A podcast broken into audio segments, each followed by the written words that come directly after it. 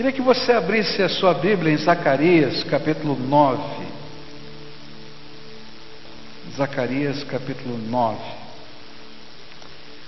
Nós temos estudado esse texto e é interessante como a profecia ela vem.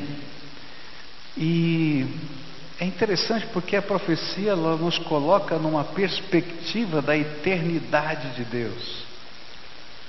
E aí, algumas cenas, elas que têm anos de diferença no tempo, elas aparecem como todas juntas, assim como se fosse no mesmo instante, porque a perspectiva da profecia é a perspectiva da eternidade. Logo no começo desse capítulo, os versículos de 1 a 8, a profecia falava a respeito da grande libertação que Deus daria diante da, dos exércitos de Alexandre o Grande. Depois, versículos 9 e 10 vão falar da vinda do Senhor Jesus e a sua entrada triunfal. E os versículos 11 em diante vão falar de um outro momento tremendo da história, que é a vitória dos Macabeus contra os exércitos de, dos Seleucidas, anos lá na frente. Então, nessa manhã eu quero falar sobre os versículos 9 e 10, que vão falar da profecia na perspectiva da vinda do Messias agora. Verso 9 diz assim: Alegre-se muito povo de Sião. Moradores de Jerusalém, cantem de alegria, pois o seu rei está chegando. Ele vem triunfante, vitorioso, mas é humilde e está montado num jumento, num jumentinho, filho de jumenta. E ele acabará com os carros de guerra de Israel e com a cavalaria de Jerusalém os arcos e as flechas serão destruídos, e ele fará com que as nações vivam em paz. O seu reino irá de um mar a outro, e desde o rio Eufrates até os fins da terra. Querido Senhor, abençoa-nos nesta manhã com a tua palavra, fala ao nosso coração Cada um chega, Senhor, à tua casa de modo diferente. Cada um tem uma história. Cada um, Senhor, tem um contexto, um momento diferente. Então, Senhor, aplica a tua palavra de tal maneira que cada um aqui possa ter um encontro pessoal contigo. É aquilo que oramos em nome de Jesus. Amém e amém. Eu creio que nós temos dificuldade de entender e enfrentar as situações de conflito da vida, porque a nossa perspectiva de vida é determinada pelo tempo. Eu só consigo enxergar o que está acontecendo agora e o que aconteceu antes. E eu só consigo tomar as minhas decisões, na maioria das vezes, humanamente falando, na perspectiva do que aconteceu antes e do que está acontecendo agora. Mas você pode imaginar o que Deus está fazendo aqui nesse texto profético? Deus está revelando ao seu profeta as realidades fora dos limites humanos do tempo. Aquelas pessoas que estavam ouvindo a profecia eram aquelas que estavam construindo o templo. Aquelas pessoas que estavam ouvindo a profecia, aquelas que estavam sofrendo as pressões daquele momento, as intimações dos governadores daquele tempo. Aquelas pessoas que estavam recebendo essa profecia não conseguiam enxergar o dia seguinte, e de repente vem o profeta e coloca a realidade de hoje fora dos limites do tempo, na dimensão da eternidade. E ele está dizendo o seguinte: o que você está, está fazendo hoje e vivendo hoje, contribui para aquilo que Deus fará amanhã e para toda a eternidade. É muito estranho esse negócio. Você já parou para pensar? Que aquilo que você vive tem alguma coisa a ver com a eternidade que Deus está planejando? Você já parou para pensar que alguma coisa que está acontecendo na tua vida, no propósito eterno de Deus, faz parte dessa construção da eternidade? Eu conversava com uma, uma senhora semana passada e essa senhora disse assim: Olha, eu não sei, mas eu quero dizer, pastor, que pelo menos um grãozinho de areia eu ajudei a construir nesse templo. Eu fiquei pensando quando estava estudando esse texto, que às vezes nós somos o grãozinho de areia na construção da eternidade de Deus no dia a dia da nossa vida. E é mais ou menos isso que Deus está colocando nos lábios de Zacarias. Você já pensou se você pudesse ver a vida, as suas lutas, os seus dissabores, as suas dificuldades, na perspectiva do fim da história, e não apenas na perspectiva do desenvolvimento da sua história? É justamente isto que o profeta faz aqui. E a mensagem do profeta era um convite ao povo do seu tempo para celebrar com ele o que Deus estava revelando sobre o resultado de anos de lutas e provações que estavam acontecendo e que ainda viriam, mas que teriam como fim a vinda do Messias. E aí ele diz assim: Olha, o rei está chegando. O rei está chegando. É isso que ele está anunciando. Olha, tudo isso que vocês estão fazendo faz parte de um grande projeto. O Rei está chegando, o Messias de Deus está chegando, o Deus que se fez homem ou se fará homem está chegando.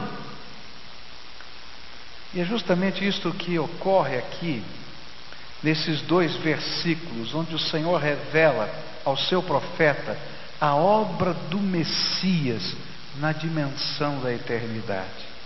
E assim, esta profecia é um convite ao louvor pela fé. É fácil louvar a Deus quando a gente está vivendo no tempo a vitória. Não é verdade? É fácil louvar a Deus quando as coisas estão acontecendo, já aconteceram, ou no processo eu já estou antevendo. Agora é difícil louvar a Deus quando a gente está no meio da turbulência, a gente não consegue enxergar o futuro, perceber nuance nenhuma da vitória. E aí o profeta está dizendo: Eu vou ensinar vocês agora a louvarem ao Deus Todo-Poderoso quando a gente não enxerga nada mas a gente só tem as promessas do Deus vivo. E assim essa profecia é esse convite ao louvor por aquilo que o meu Senhor está fazendo numa amplitude que vai além do nosso tempo, espaço e percepção. E ele então nos dá algumas razões porque eles podiam louvar a Deus e nós também podemos louvar a Deus. A primeira razão, o primeiro motivo de louvor profético era este: o Rei dos Reis e Senhor dos Senhores está chegando. E que tudo quanto eles estavam fazendo era parte dos preparativos para a chegada do Rei.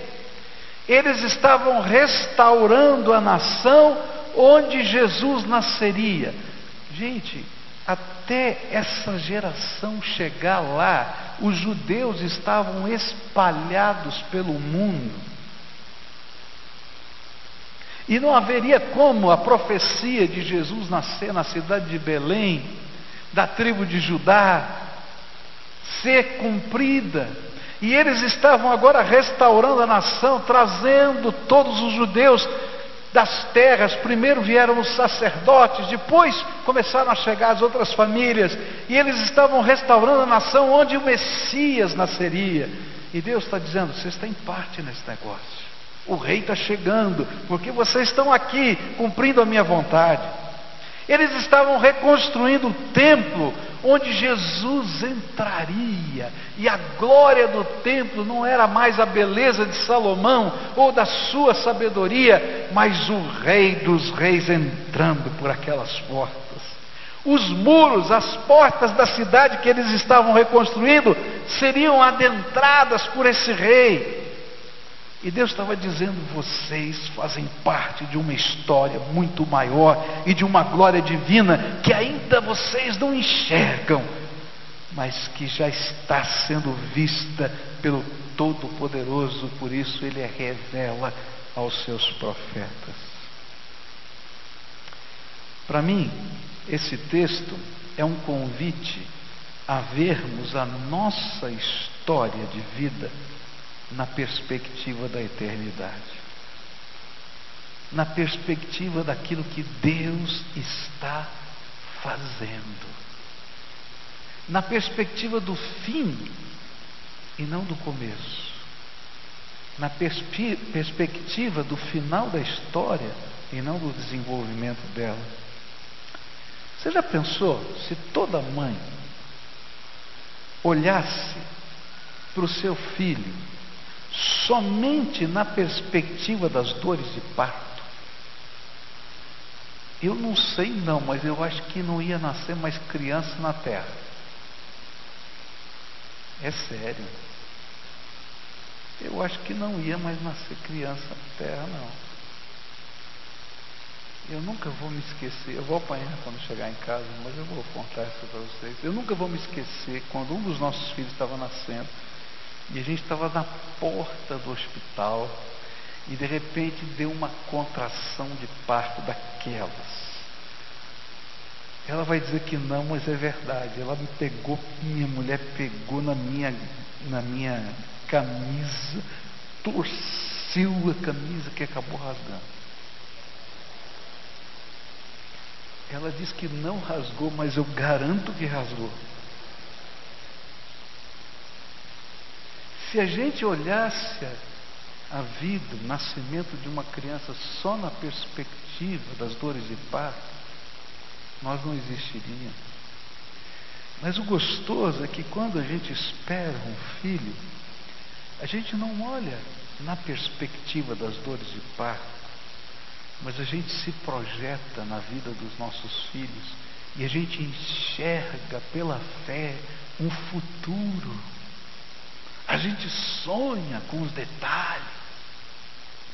É isso que Deus está falando para a gente.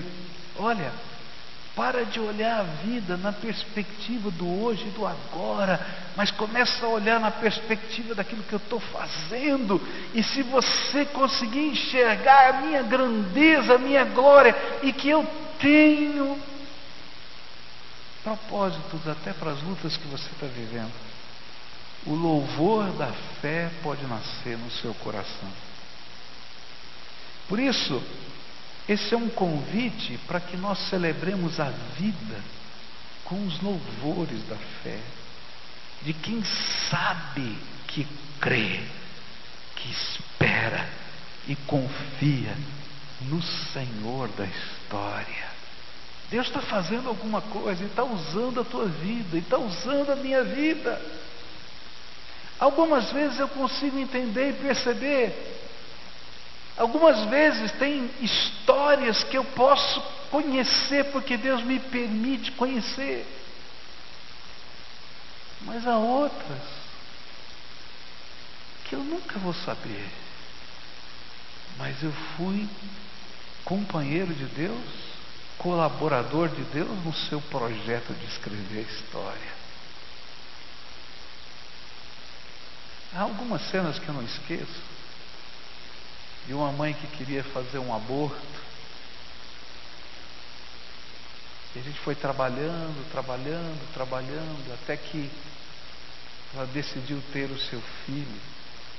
E até os nove anos de idade, todos os anos, ela me mandava pelo correio uma fotografia daquela criança e dizia: Esse é o presente mais precioso de Deus.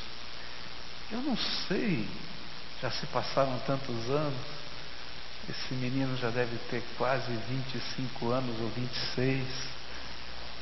Mas que gostoso é saber que a gente participou um pouquinho com Deus do escrever uma história maior.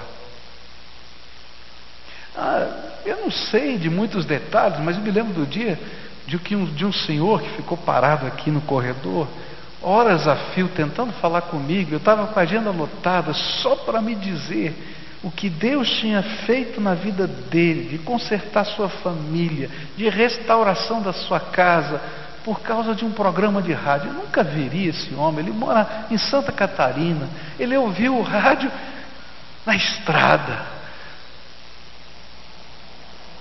Eu não sei o que Deus está fazendo na história da sua vida. Como eu não sei o que Deus está fazendo na minha história, mas esse texto aqui é um convite a dizer: olha pela fé, não por, só por aquilo que está acontecendo, às vezes que você não consegue entender e que talvez você esteja chorando, mas lembra que eu sou o Senhor da história e eu estou escrevendo a história na perspectiva da eternidade. Por isso, Zacarias vai dizer: Alegre-se muito, povo de Sião. Moradores de Jerusalém, cantem de alegria, pois o seu rei está chegando e ele vem triunfante e vitorioso. Agora eu quero dizer para você que nós também devemos ouvir a voz da profecia. E nós também devemos nos alegrar e celebrar, não apenas porque participamos da história e construímos a eternidade junto com Deus, mas porque o nosso Senhor, que detém a história nas suas mãos, Ele vai voltar. O nosso Rei está voltando. É isso que essa profecia também diz.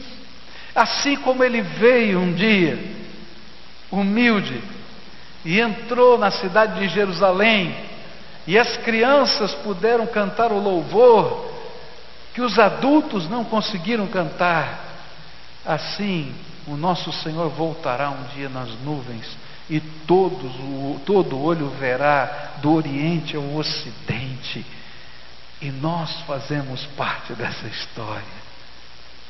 E é por isso que Pedro vai dizer: olha, não dá para comparar a nossa leve e momentânea tribulação com aquilo que o Senhor tem preparado para nós para toda a eternidade. Então, muda o seu olhar, porque o Rei está voltando. E uma profecia semelhante a essa de Zacarias aparece em Apocalipse 19, onde diz assim: Então veio do trono o som de uma voz que dizia: Louvem o nosso Deus, todos os seus servos, todos os que o temem, tanto as pessoas importantes como as, como as humildes. E aí ouvi um som que parecia a voz de uma grande multidão, como o barulho de uma grande cachoeira, ou como fortes trovões que dizia: Aleluia! Pois o Senhor nosso Deus, o Todo-Poderoso, é Rei. Fiquemos alegres e felizes, louvemos a Sua glória, porque chegou a hora da festa do casamento do Cordeiro e a noiva já se preparou para recebê-lo. A ela foi dado linho finíssimo, linho brilhante e puro para se vestir. O linho são as boas ações do povo de Deus. E então o anjo me disse: Escreva isso. Felizes os que foram convidados para a festa do casamento do Cordeiro. E o anjo disse ainda: São essas as verdadeiras palavras de Deus. E aí eu me ajoelhei aos pés do anjo para adorá-lo. Mas ele me disse: Não faça isso Pois eu sou servo de Deus, assim como são você e os seus irmãos que continuam fiéis à verdade revelada por Jesus. Adore a Deus, pois a verdade revelada por Jesus é a mensagem que o Espírito entrega aos profetas. Sabe o que eu aprendi estudando esse texto? Para de olhar a vida na perspectiva do tempo e pela fé, entenda que você faz parte de uma perspectiva maior. E se você está triste por alguma razão, então se alegre, porque o seu rei está voltando. Segunda coisa que eu aprendo aqui nesse texto, tremendo, é que a profecia começa a falar quem é o nosso rei, que tipo de rei é esse. E diz o verso 9: Alegre-se muito, povo de Sião, moradores de Jerusalém, cantem de alegria, pois o seu rei está chegando. E ele vem triunfante e vitorioso, mas é humilde e está montado num jumentinho, filho de jumenta. É interessante que em outros textos diz a palavra, ele vem justo e vitorioso. Eu acho interessante isso, porque quem é o nosso rei? Ele é a justiça de Deus para nós. Eu e você não conseguiríamos olhar a vida na perspectiva da eternidade se Jesus não fosse a justiça de Deus para nós. Não tem jeito.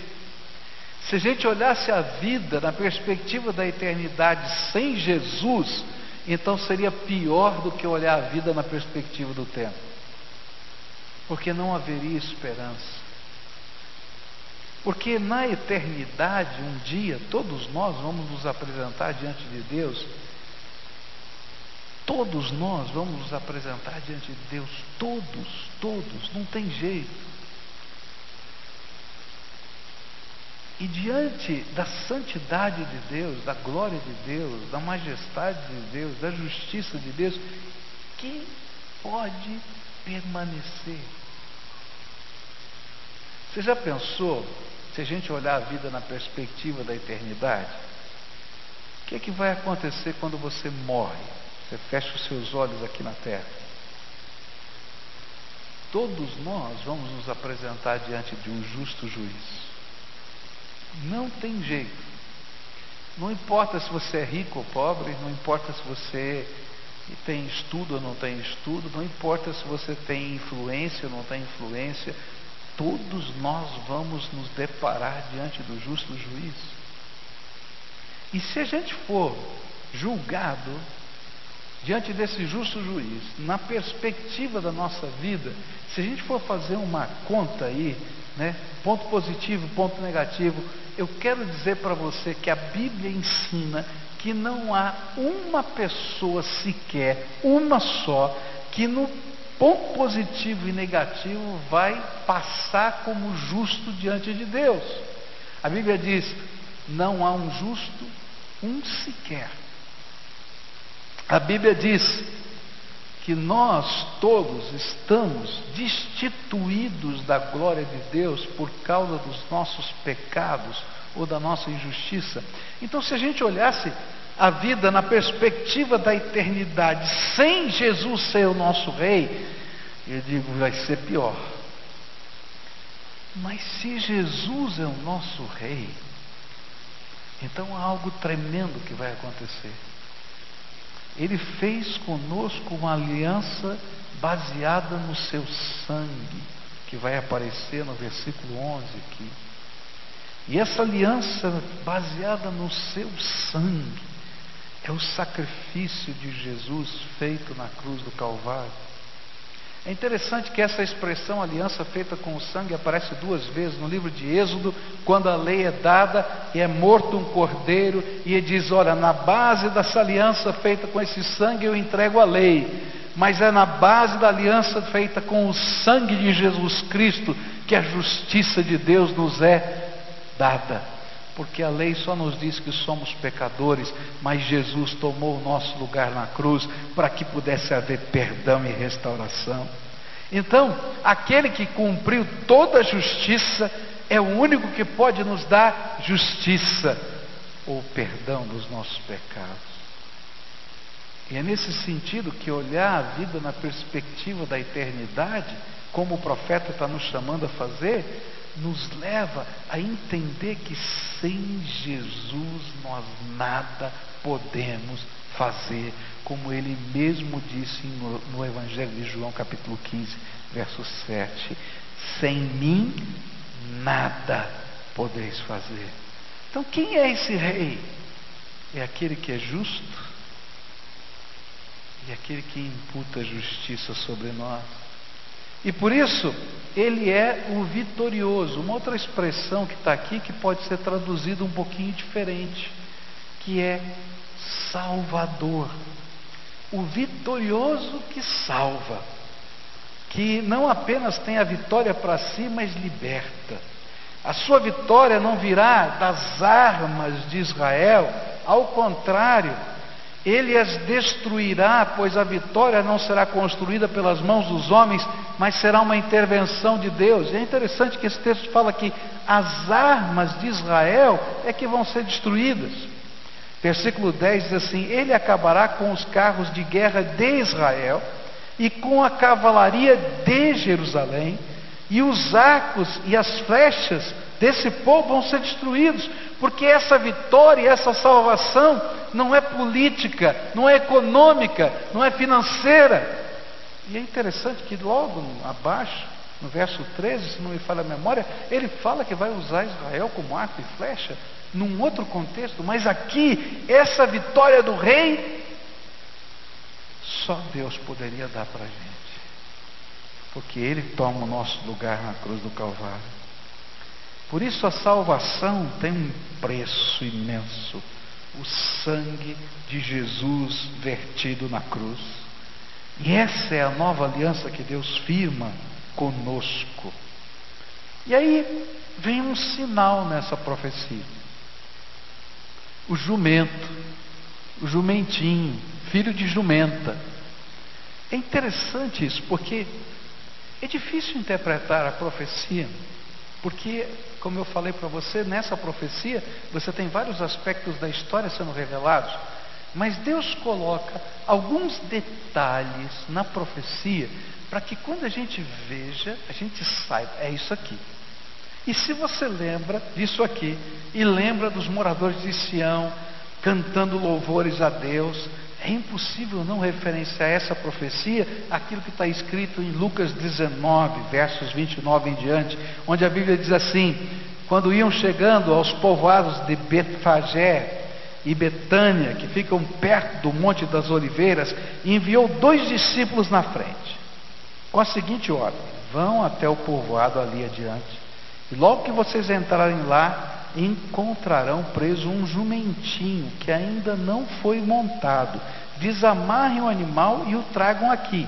E se alguém perguntar por que vocês estão fazendo isso, digam que o mestre precisa dele. E eles foram e acharam tudo como Jesus tinha dito. E quando estavam desamarrando o jumentinho, os donos perguntaram: Por que, que vocês estão desamarrando o animal? E eles responderam: O mestre precisa dele. Então eles levaram o jumentinho para Jesus, puseram as suas capas sobre o animal e ajudaram Jesus a montar. E conforme ele ia passando, o povo estendia as suas capas no caminho. E quando Jesus chegou perto de Jerusalém, na descida do Monte das Oliveiras, uma grande multidão de seguidores ia com ele. E eles, cheios de alegria, começaram a louvar a Deus em voz alta por tudo que tinham visto. E eles diziam: que Deus abençoe o Rei que vem em nome do Senhor. Paz no céu e glória a Deus.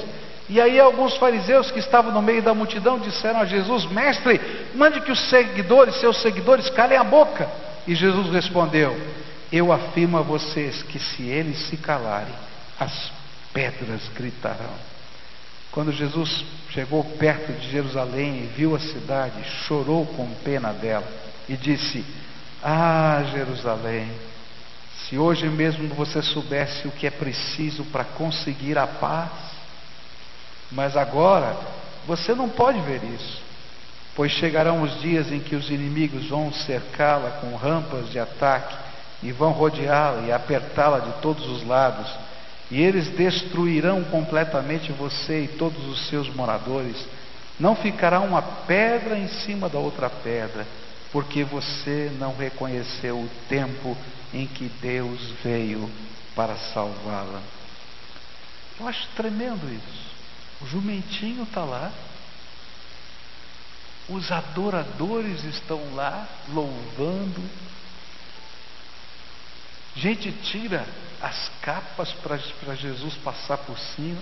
Pessoas pegam os ramos das árvores e colocam lá. E parece que a profecia toda está se cumprindo completamente. E alguém diria: que bênção! Tudo está certinho. Mas aí Jesus chora sobre a cidade.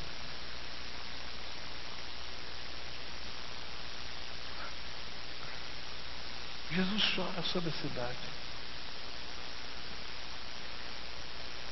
Se vocês soubessem o que é preciso para conseguir a paz. Sabe por que Jesus está chorando? Porque os judeus estavam esperando um Messias que pegasse a espada, o arco, a flecha, a lança e expulsasse os romanos. E como Jesus não vinha falando de guerra, e os outros falsos messias só falavam de guerra, eles não conseguiam ver a profecia. E ainda que alguns vissem o milagre, eles não conseguiam entender o jeito que Deus ia fazer para reconstruir a história na perspectiva da eternidade.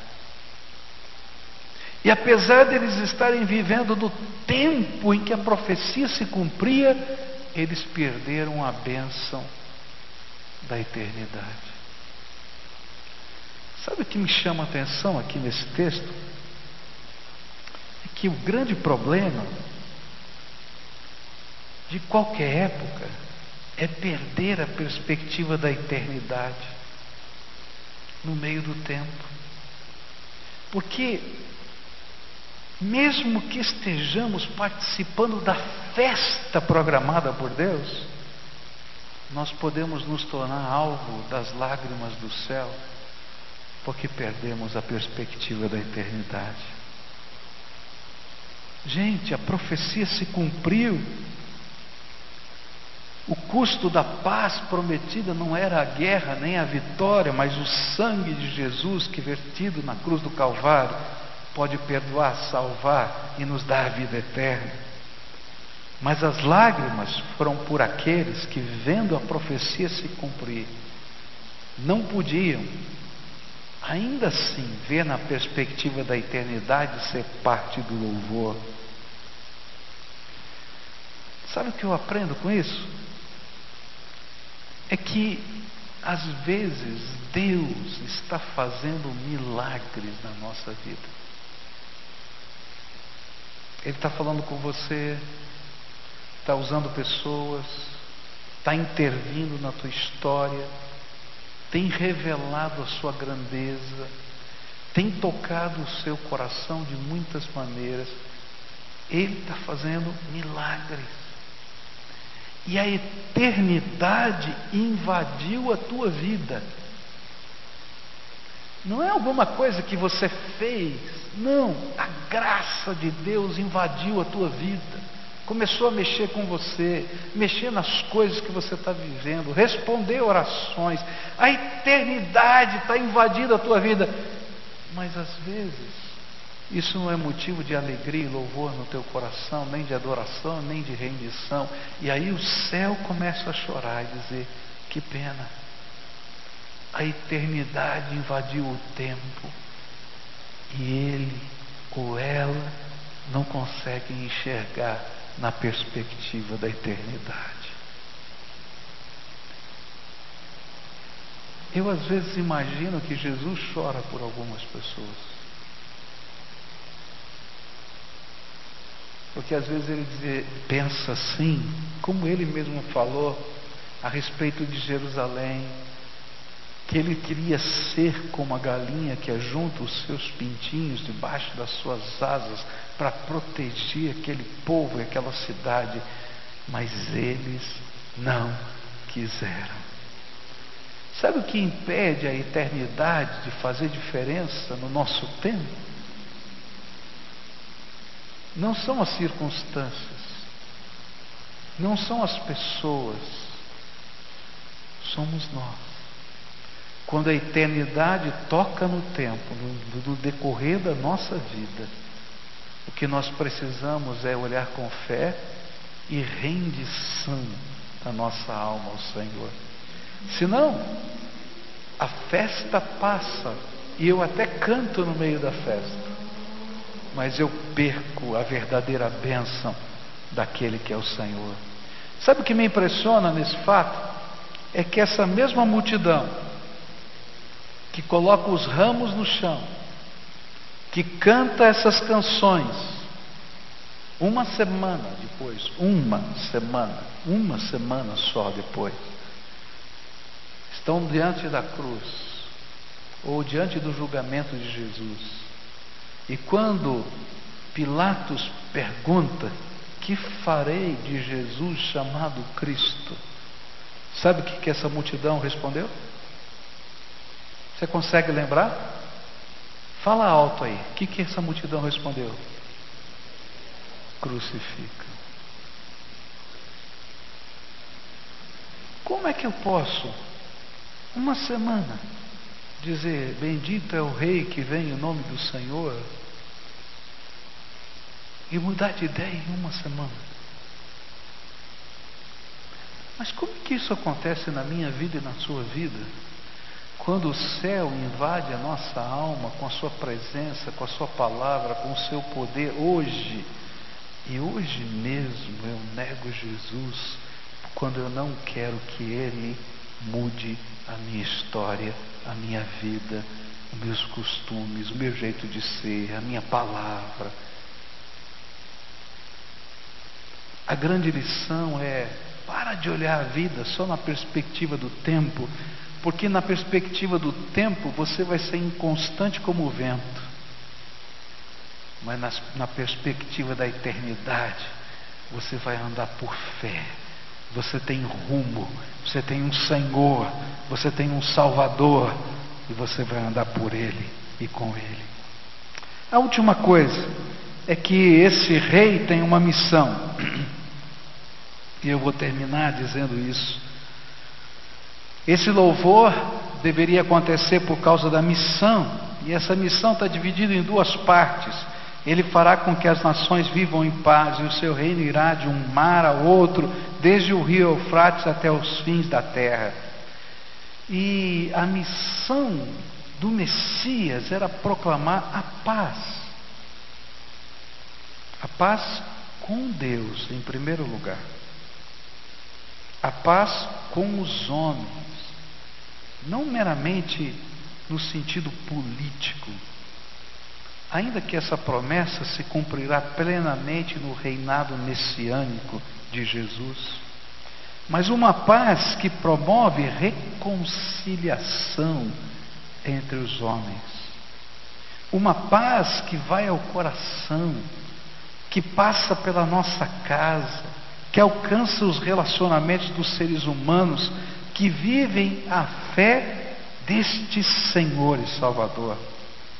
É uma paz que só pode ocorrer quando não vemos mais a vida na perspectiva do tempo, mas sim na perspectiva da eternidade. E aí, perdão se torna instrumento do amor de Deus em nós, que promove paz e reconciliação. Há algumas coisas que eu não consigo entender. Há algumas coisas que eu não consigo entender. Humanamente eu não consigo entender. Eu não consigo entender como a gente pode superar a dor de perdas.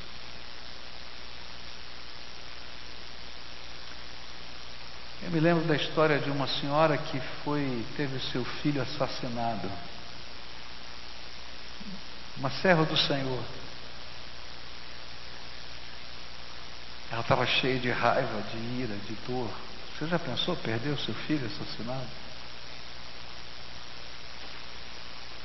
O homem que matou o seu filho foi preso. E parecia que isso ia fazer bem ao coração dela. Mas não fazia bem. E então ela começou a orar por esse homem. Essa história é verdadeira. E Deus começou a tocar o coração dela para que fosse visitar o homem que havia matado o seu filho. E Deus começou a orar para que ela amasse aquele homem que havia matado o seu filho como se fosse seu filho. Meu Deus. Você imagina a luta desse coração? Na perspectiva do tempo, eu não consigo fazer isso.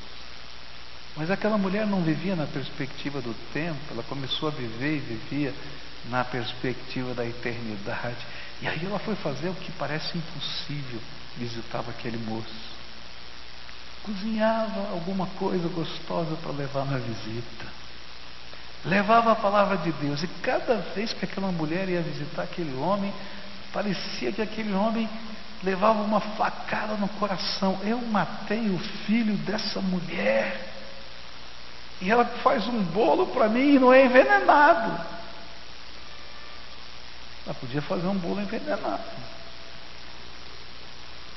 E através daquilo que aquela mulher foi fazendo, aquele homem se quebranta, é transformado pelo poder do Espírito e se torna uma nova criatura por causa do sangue de Jesus vertido na cruz do Calvário.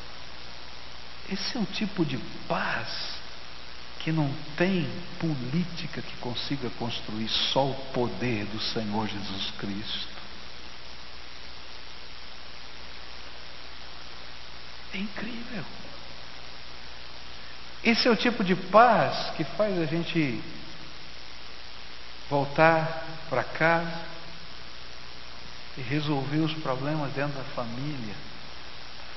Não porque a gente tenha razão ou não tenha razão, mas porque o amor de Deus em nós faz com que o instrumento da sua graça, o perdão, comece a acontecer na nossa vida e a gente possa restaurar pessoas. Jesus veio anunciar uma paz que é reconciliação entre homens. Reconciliação entre homens. E quando a gente vive essa reconciliação entre homens, então o segundo aspecto da missão vai longe. A gente quer que esse reino, que é bênção, que é salvação, que é reconciliação, que é louvor, que é celebração no tempo da eternidade, vá até os confins da terra.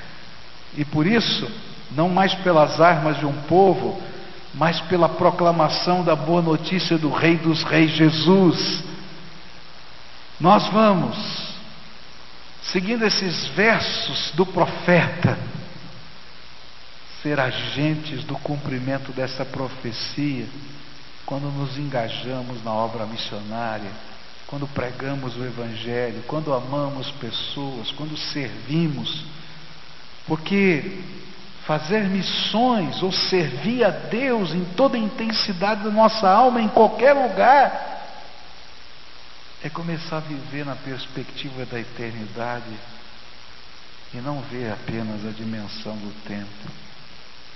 Louvar a Deus não é apenas cantar quando eu estou alegre, mas é viver na dinâmica do tempo o que antevemos pela fé, porque o Senhor é o nosso Rei, dono da história. E aí, nós enxergamos a promessa e a glória do Senhor encherá essa terra, assim como as águas enchem o mar. Nessa manhã eu queria orar com você. Uma oração de fé. Uma oração de esperança. Uma oração de vitória e salvação. Eu não sei como é que você chegou aqui hoje. Às vezes, quando eu vou orar e entro no meu quarto para falar com Deus, eu chego quebrado, parecendo um vaso que se espatifou cheio de caquinhos. Quem sabe você chegou aqui hoje assim, quebradinho. Como aquele povo que estava olhando os muros que não estavam prontos, o templo que não estava pronto, as ameaças que vinham, a falta de dinheiro, tanta coisa acontecendo. Eu não sei o que está acontecendo. Mas hoje o Senhor te trouxe aqui e disse assim: Filho, eu quero te ensinar a olhar a vida na perspectiva da eternidade. Eu sou o Senhor de toda a história. Eu tenho um plano para a tua vida. E aquilo que eu estou fazendo na tua vida me ajuda a construir a eternidade que eu já vi e que vai acontecer. E aí, pela fé, a gente diz: Senhor, o que, eu sou para ajudar a construir a eternidade? Eu não sou nada. É. Mas você pode ser o grãozinho de areia que eu quero usar. E eu acho tremendo, porque nessa história chega uma pessoa, um discípulo de Jesus, e diz assim: desamarra um burrinho, lembra disso? E leva para Jesus, e quando ele está indo embora, alguém diz: Ô, oh, peraí, o que está fazendo com o meu animalzinho aqui? Que eu nunca montei, novinho. E ele diz assim: O mestre precisa do seu burrinho. Se o mestre precisa do meu burrinho, leva. Querido, olha a tua vida na perspectiva da eternidade, porque talvez o Senhor esteja dizendo: Ó, oh, o mestre precisa do seu burrinho. Eu não sei o que isso significa, mas na perspectiva da eternidade eu vou dizer: leva, leva, porque o rei está chegando, ele está voltando. Quem é esse rei? Ele é o único que pode perdoar os seus pecados. Não importa quem você seja, se aos seus olhos você é bom ou mal, só o sangue de Jesus, o Filho de Deus vivo, nos purifica de todo pecado. E na perspectiva da eternidade, só tem sentido a nossa vida se Ele for o teu Senhor e teu Salvador. Sabe o que isso significa? É mais do que uma religião. É abrir o coração e dizer: Jesus, de hoje em diante, a minha vida não vai ser vivida apenas na dimensão do tempo. Eu quero ser parte do que o Senhor está construindo na eternidade. E aí a minha festa e o meu louvor se torna pela fé. Eu não estou vendo, eu não estou enxergando, mas eu creio que o Senhor da história é o meu rei e que Ele está voltando e eu estou aguardando. E aí eu me torno agente dele nessa terra. Agente. Dormindo uma noite no hospital, orando com alguém pelo caminho, seguindo para algum lugar, quem sabe até de passeio, mas deixando a semente do Evangelho, da paz que reconcilia os homens com Deus e os homens com os homens. A oração da fé que eu quero fazer é essa. Jesus, me ajuda a enxergar a vida na perspectiva da eternidade, para viver o hoje na tua dimensão. Jesus, coloca o louvor da fé nos meus lábios. Eu não consigo ver o que vai acontecer, mas eu quero, eu quero te louvar, crendo que o Senhor da história está preparando algo bom para mim. Jesus, seja o meu Senhor e o meu Salvador. Curva a tua fronte para a gente orar. Se você quer fazer essa oração de fé junto comigo, é fé, é crer, é confiar não é só colocar o ramo na frente, porque a gente vai mudar de ideia daqui a uma semana. É se comprometer com Jesus. Então fica de pé no lugar que você está. Eu quero orar com você. Oração da fé. Jesus, toma a minha vida. Jesus, abre os meus olhos. Jesus, me faz a gente.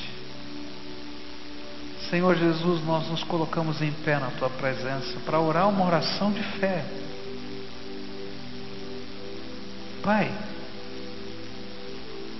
os nossos olhos estão acostumados a enxergar a vida na dimensão do tempo. E por isso muitas vezes a gente não para de chorar, porque o tempo, na construção das coisas, às vezes só nos faz enxergar a dor desse instante. Mas eu quero te pedir agora, Senhor, vem com a tua graça, e assim como o profeta foi invadido pelo teu espírito e pôde ver a história na dimensão da eternidade, que o teu Espírito Santo invada agora as nossas mentes, os nossos corações, para a gente enxergar a vida na dimensão da eternidade. Abre os nossos olhos, Senhor Abre os nossos olhos, nós queremos enxergar aquilo que o Senhor quer que enxerguemos. Nós queremos, Senhor, nos alegrar com aquilo que o Senhor já viu e nós ainda estamos aguardando. Ó oh, Pai, eu quero te pedir, Senhor, se há alguém aqui que ainda não recebeu Jesus como Senhor e Salvador da sua vida, que conhece Jesus, que conhece a sua história, mas nunca permitiu que o Espírito de Deus entrasse no seu coração e colocasse um selo, propriedade exclusiva de Jesus. Que tem vivido segundo os seus ditames, a sua consciência, e não segundo a tua vontade. Que agora a justiça da cruz, do sangue de Jesus, venha, lave, perdoe os pecados. Que agora o teu Espírito venha e cele esse coração. Que agora, nesse instante, o Senhor esteja não apenas perdoando e selando, mas, Senhor, transformando. Senhor, que a inconstância do vento, que a gente vai para um lado e vai para o outro, pare nessa vida, porque agora ele está lastreado na perspectiva da, da eternidade do seu Salvador. Abençoa, Pai, abençoa.